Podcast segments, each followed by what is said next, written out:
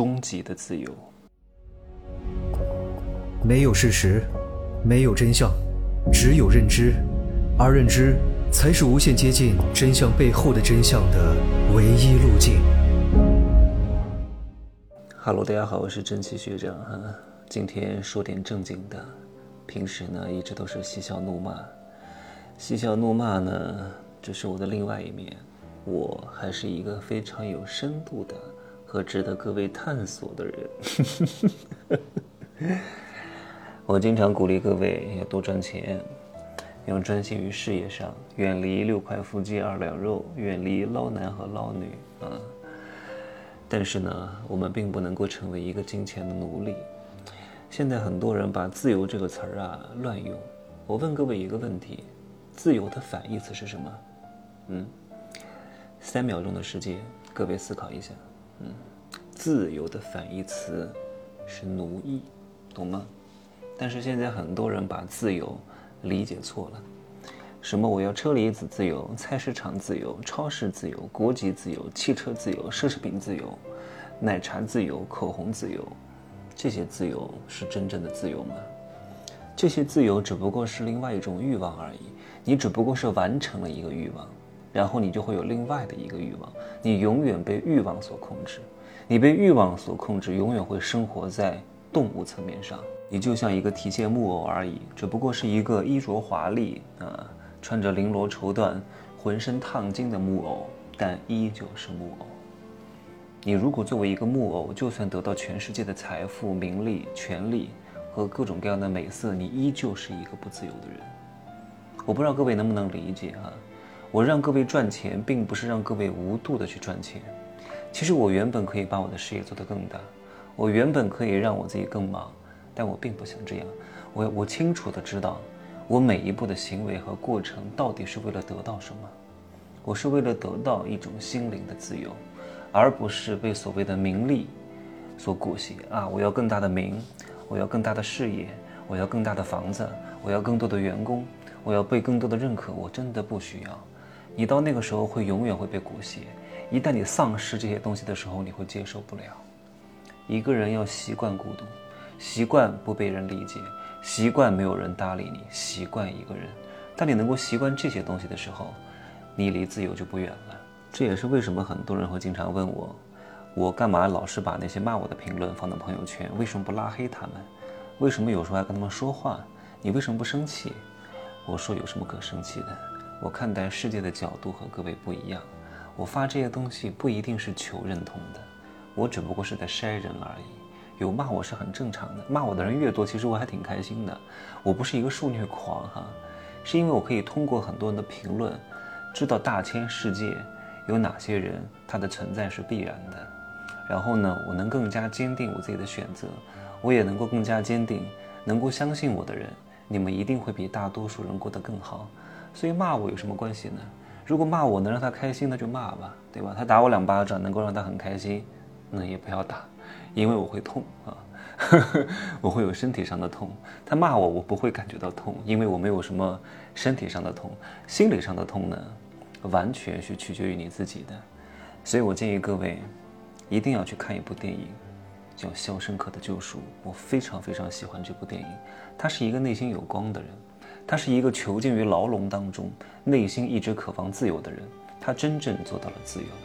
他的自由是被关了二十多年，心中一直秉持着他的原则，很难得，很难得。就算他被关在牢狱当中，被剥夺了所有的所谓的外在的自由，对吧？所有的名誉、财富、家庭、事业什么都没有了，但是他的内心还有原则。他把内心牢牢地控制在自己的手上，不被任何外界的东西所左右。他被关了这么长时间，依旧还会在，那个有一个什么警长室，播放了一首歌曲啊。这首歌曲是一个歌剧，莫扎特的《费加罗的婚礼》的片段。这个片段表达的是什么？各位，各位有机会可以去听一听啊。这个片段和这部片子的寓意是非常契合的，主要是讲，尽管我们的肉体是处在外界重重的约束和不自由当中，但是我们的精神意志。完全受自己的掌控，自由存在。你好好的理解这句话。我经常会问一些人问题，嗯，我会从他的答案当中知道这个人的人生观是什么，知道他是不是一个行尸走肉的人，是不是一个丧失自我的人。我会问他：“你喜欢这个工作吗？你觉得这个工作辛苦吗？”他从来不会正面回答我，大多数人都不会这样回答的。他都会回答：“我习惯了，没有喜不喜欢，没有爱，没有恨，没有自我，习惯了，变成了一个机器，变成了一个提线木偶，变成了一个行尸走肉。”我还问他：“我说你的爱人爱你吗？你们在一起感觉到幸福吗？”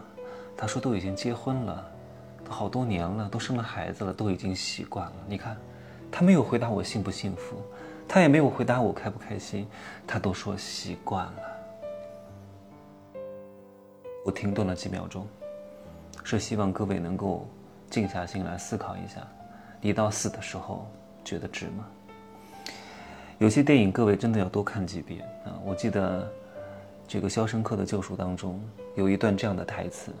他说：“But I tell you, these words are funny. First you hate them, then you get used to them. Enough time passes, you get so you depend on them that institutionalized。”什么意思？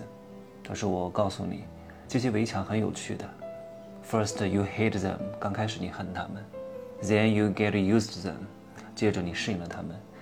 Enough time passes，时间久了。”你就开始离不开他们了，那你就被体制化了。很多人都是如此，行尸走肉了很多年，突然丧失这份工作，不知道自己的爱好是什么，不知道自己喜欢什么人，不知道自己到底想要什么，他都不知道自己想要什么，不知道方向在哪里。请问他能走到哪儿去了，对吧？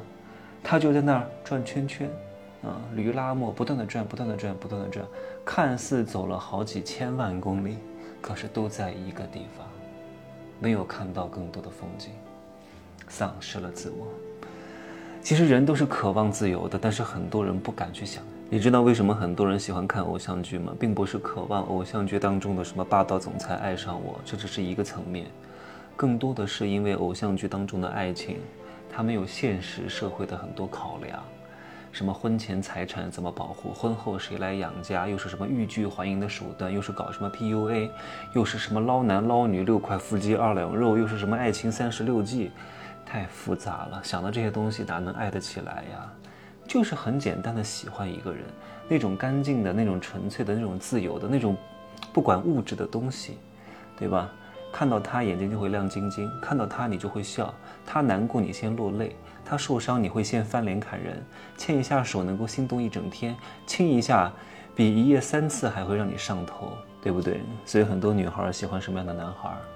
如果考虑现实因素，他肯定会选择一个物质丰裕的。但是人的骨子里、内心里，还是喜欢这样的一个人。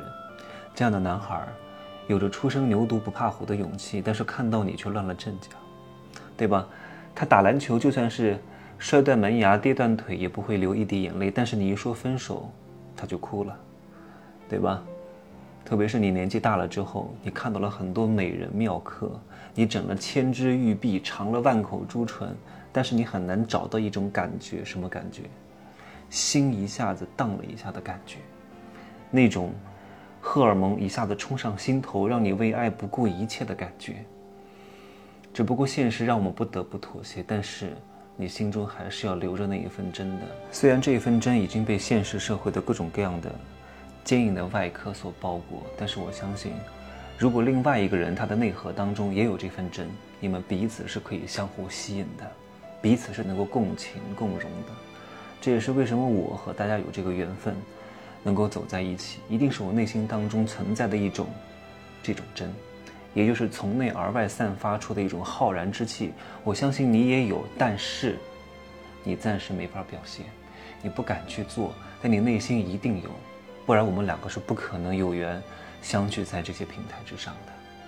本质上是因为我们有有着共通的内在记忆，都有的这一份真，只是有些人外放了，有些人还是含苞待放，兼收并蓄的埋在你的重重的枷锁当中。我只是帮助各位打开而已，让各位能够更好的活出真我，活出你真正的自由。谢谢各位，晚安吧。